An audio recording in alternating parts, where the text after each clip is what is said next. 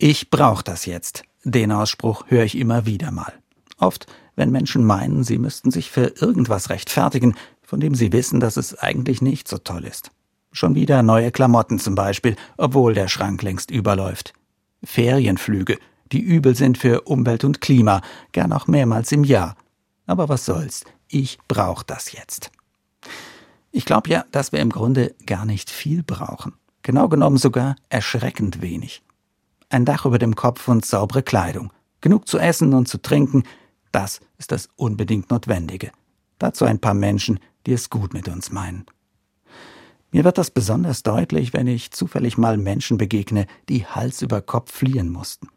An ihnen sehe ich, all das, was sonst noch wichtig erscheint, kommt danach. Eine Arbeit etwa, die sinnvoll ist und mir ein Einkommen gibt.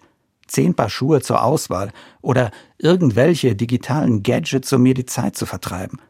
Und dann kommt das, was unter der Rubrik Ich brauch das jetzt oft genannt wird. In der Liste des Lebensnotwendigen steht das meistens ziemlich weit hinten.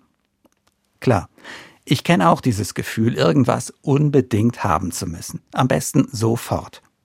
Aber meistens zögere ich dann doch. Und wenn ich nochmal nachdenke, dann merke ich oft, dass es gar nicht das war, was mir fehlt. Dass es eigentlich um was anderes geht. Vielleicht, weil ich in diesem Moment gerade überlastet oder niedergeschlagen bin und mir wünsche, das mich irgendwas aufmuntert oder motiviert. Die vierte Urlaubsreise oder das neueste Handy bringen's da aber eher nicht.